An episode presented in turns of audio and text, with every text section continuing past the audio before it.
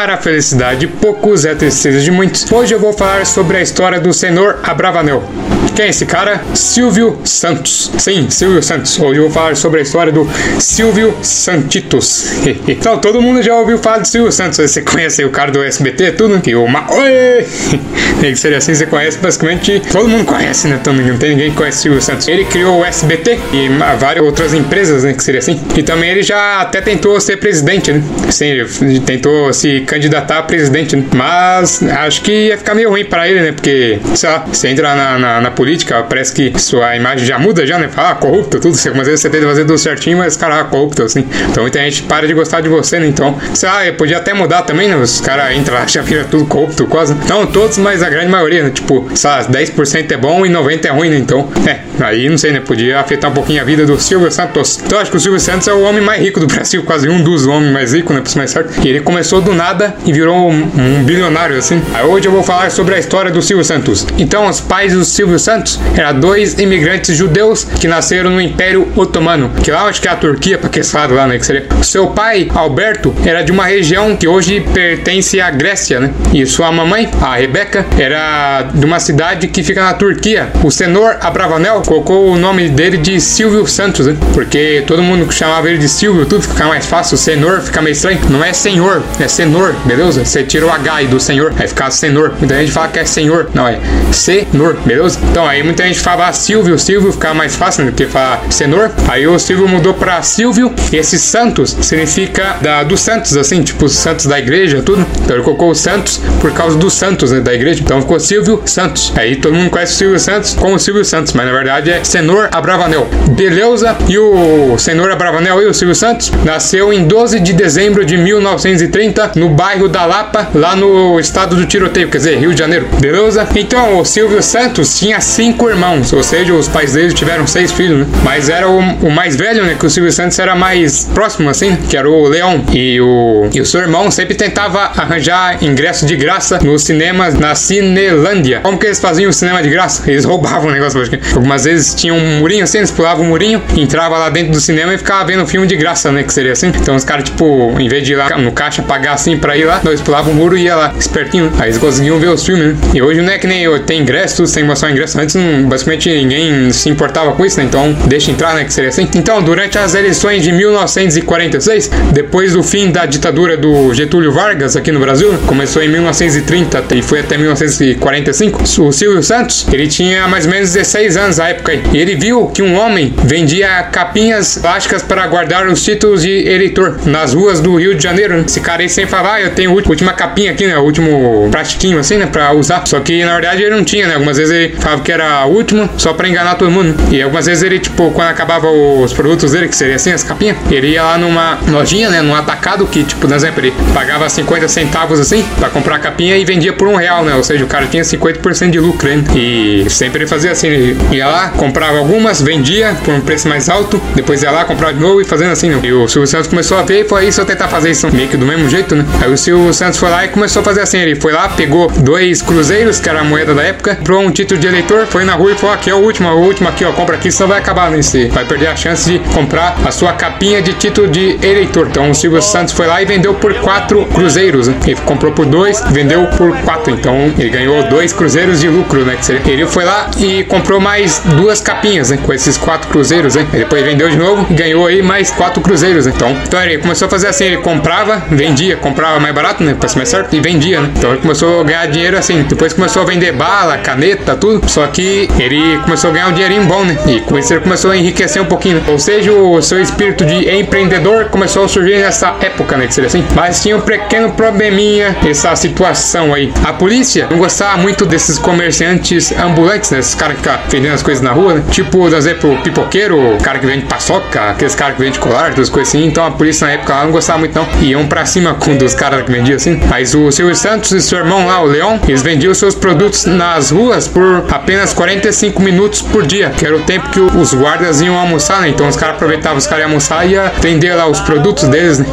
os caras eram bem inteligentes, né? O Silvio Santos, o irmão dele. Então, quando os caras estavam almoçando, eles foram basicamente vender assim seus produtos e começaram a ganhar um dinheirinho bom, né? Então, muita gente perceberam que o Silvio Santos tinha uma voz do caramba, né? Pra falar com as pessoas assim, né? E depois de, de um tempo, ele foi convidado a fazer um teste na rádio Guanabara, lá no Rio de Janeiro, né? Que seria assim, por ele tava vendendo tudo. Um cara foi lá e viu que ele tinha uma voz do caramba, falou: Ah, você vinha aqui, né? Na verdade era um guarda, né? Que ia aprender e viu que ele tinha uma voz boa e foi: Você vir fazer um teste nesse rádio Guanabara, que tinha um amigo do cara aí, esse policial, né? Que aprendeu o Silvio Santos e falou com, com esse cara do, do amigo do policial aí tudo. E levou o Silvio Santos pra essa rádio Guanabara. O, o Silvio Santos fez um teste e passou em primeiro lugar. É meio que passando por cima do Chico Anísio. Sim, o Chico Anísio. O Silvio Santos meio que passou por cima dele, né? Que seria assim, ficou em primeiro lugar. E o Chico Anísio ficou lá em segundo, em terceiro, assim. Então, basicamente, o Silvio Santos passou o Chico Anísio, né? Só que os dois nem se conheciam, né? Mas hoje eles se conhecem, né? Que seria assim. Só que o Silvio Santos não gostou muito disso aí, não, de ser locutor de rádio. Ele voltou a vender produtos na rua, né? Ou voltou a trabalhar como ambulante, que ele faturava mais ainda, né? que ele comprava, tipo, por exemplo, ele tinha 20 cruzeiros, comprava umas coisinhas e ganhava 40 cruzeiros, né? Que seria ganhava 20 cruzeiros a mais aí, então ele ganhava bastante cruzeiros por dia, né? Que é tipo o dinheiro da época, tudo. Só que é, hoje é real, né? Na época era cruzeiro. Aos 18 anos, o Silvio Santos foi convocado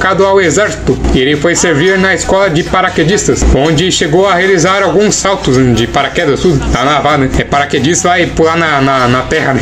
É, cara, é bom. Vai nadar na, na areia, né? Se isso faz algum sentido. Então aí o Silvio Santos, ele parou com esse negócio do exército aí, né? Ele falou, não, esse negócio de paraquedismo não é pra mim. Ele voltou com uma carreira de camelô assim, né? Que seria assim, vendendo as coisas na rua. E também ele foi pra rádio Niterói, que era outra rádio lá do Rio de Janeiro, pra ganhar, pra ganhar um dinheirinho extra, né? Que seria assim. Ele trabalhava os dias de folga assim, né? E começar a ganhar uma, um dinheirinho extra, uma renda extra, né? Então o Silvio Santos foi bem bom mesmo. Então você pode estar se perguntando como o Silvio Santos ia trabalhar. O Silvio Santos ele ia trabalhar em Niterói, ele pegava todos os dias que ele ia trabalhar, é uma barca, que é tipo um barco assim, né? Que seria, só que é pra levar as pessoas assim, que cruzava a Baía de Guanabara. Em uma dessas viagens, o Silvio Santos teve uma ideia de montar meio que um serviço de altos falantes no transporte, que ele até então era silencioso, ou seja, o barco era tudo quietão assim, não tinha nada, né? O Silvio Santos falou, deixa eu fazer um negócio aqui pra agradar as pessoas, né? E com isso o Silvio Santos conseguiu, né? Começou a agradar as pessoas, começou a comprar refrigerante e tudo, tipo Guaraná, coisas assim, começou a vender os seus produtos, balas, coisas assim, durante a viagem de barco, que seria assim, da barca, né? Tudo. Com isso o Silvio Santos começou a ganhar um pouquinho de fama, né? Todo mundo falou, esse cara aí é bom, mas a voz dele é bem boa, né? E com isso, depois de bastante tempo, né? que seria assim, fazendo esse negócio de, de barca, né? muita gente começou a ver que o Silvio Santos, quando tinha muita gente assim, é, ficava olhando pra ele, né? Ele ficava vermelho, e, é, é, de vergonha mesmo. Aí falavam que ele é o peru que fala, né? Que o peru é um bicho que fica com papão tudo vermelho, né? Então, falavam que o Silvio Santos era um peru que fala, né? Que ficava tudo vermelhão. Né? E também nesse, nessa barca, o Silvio Santos fazia bingo, aquele jogo bingo, sabe? Que tem uma cartela e a pessoa vai lá e fala, ah, cinco, se, se tiver os cinco nessa cartela, tem tipo, sabe, 12 números assim. Se tiver os cinco, você marca com feijãozinho, a maioria das vezes, em cima do 5. Aí o cara falou, ah, 13, então você tem 13, colocou 13 lá, tem 17, coloca 17. Se tem, sabe, 55, colocou 55, sabe? Se tiver, né? Se não tiver, ferrou. Aí já é o Bijano. E ele começou a dar jarras e quadros como prêmio, né? Que seria assim. Quando o Silvio Santos tinha 20 anos, ele veio aqui pra São Paulo, né? Ele tentou a vida aqui, né? Que seria assim, vai que dá sorte. E apesar, então ele apresentava alguns espetáculos e sorteios em caravanas de artistas. Nessa época, o Silvio Santos se formou como técnico em contabilidade, mas ele decidiu seguir a carreira de artista, conseguindo uma nova vaga como locutor de rádio da Rádio Nacional de São Paulo. Também para acrescentar ainda, né, para ter mais dinheiro, que seria assim, ele criou uma revista chamada Brincadeiras para Você, que trazia palavras cruzadas, passatempos e charadas, e era vendida por ele nos comércios da cidade, ou seja, o Silvio Santos também vendia a sua própria revista, né, que seria. Você já ouviu falar do baú da oportunidade ou baú da felicidade? Então, o Silvio Santos, em 1958, ele tá ganhando dinheiro pra caramba, né? Aí ele pensou o seguinte: e se eu começar a fazer um baú aqui que vai ajudar as outras pessoas, né? E com isso ele se juntou com o seu amigo radialista Manuel de Nóbrega, sim, o pai lá do Carlos de Nóbrega, né? Aquele. Passa, nossa, cara, alguém não percebeu. Vou colocar a musiquinha aí, ó.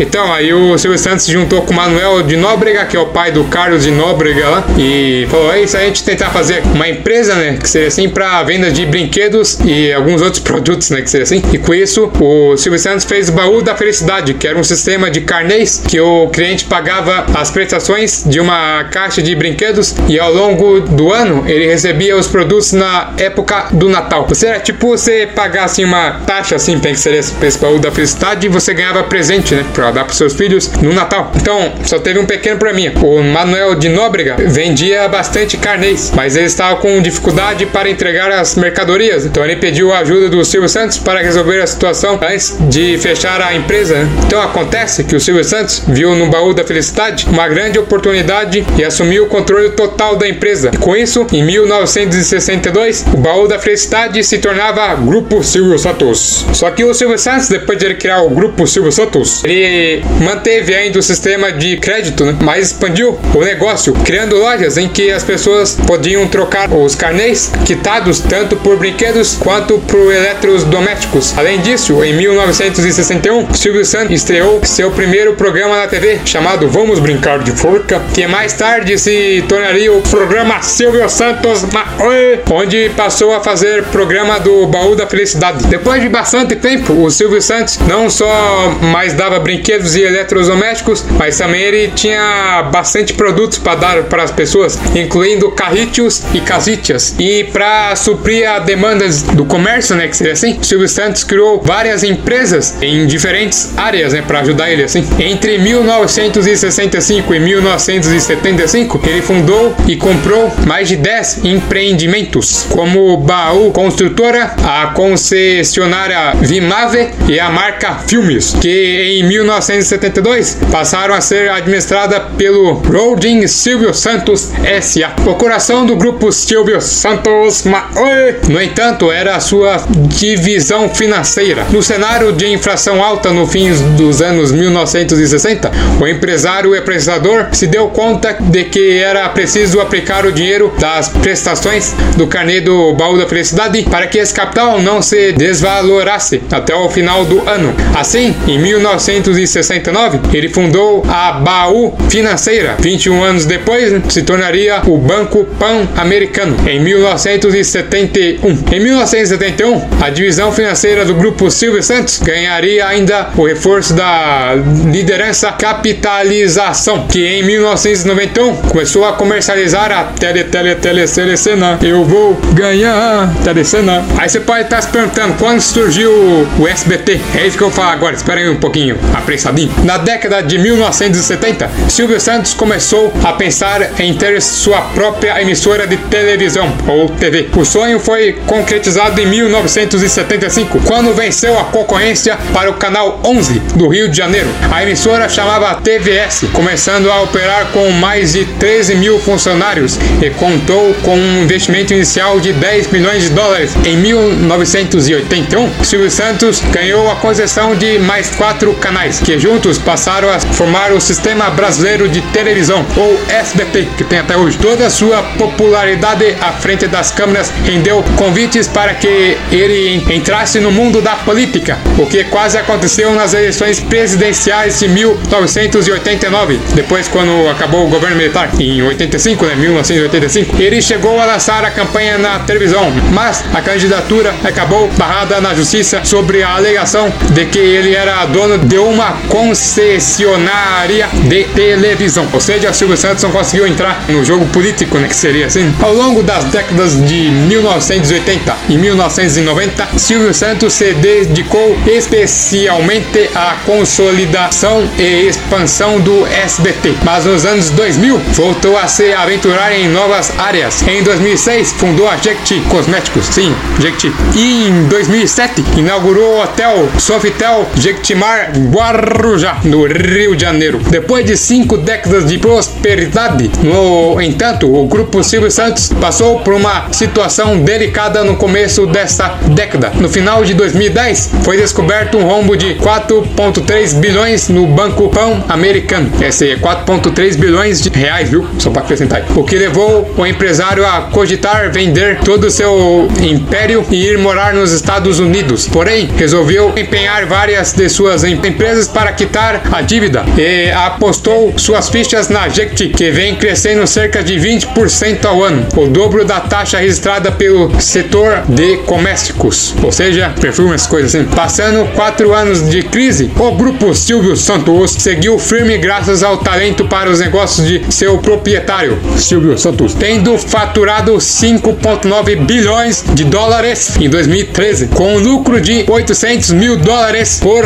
ano. E também vale se considerar, Silvio Santos é tão bravo, mas tão bravo, que em 1975 ele viu que uma revista lá do Rio de Janeiro, a Melodias, estava falindo. E com isso, o Silvio Santos fez meio que uma montagem, meio que fingindo que tinha raspado todo o cabelo. É, meio que na frente do cabelo dele raspou até atrás, sacou? Ah, do lado assim, é tipo um palhaço, sabe? Que seria assim. Só que isso era fake news. Ele fingiu que tava careca, né? Só pra chamar a atenção das pessoas. E todo mundo comprou a revista que nem louco, pensando que o Silvio Santos estava falido. Só que era tudo fake news. O Silvio Santos só fez isso pra ajudar essa revista pra não cair no esquecimento, não falir. Ou seja, o Silvio Santos é tão bravo que até mentindo o bichinho vende pra caramba. Você vê como o Silvio Santos é bravo, né? Que seria assim. O Silvio Santos é o rei dos reis, né? Que seria. O Silvio Santos é bravo. Então, esse foi o podcast de hoje. Muito obrigado por todo mundo que me ouviu aí. E até segunda-feira, que vocês já estão cansados de me ouvir minha voz por duas semanas. Então, obrigado e tchau!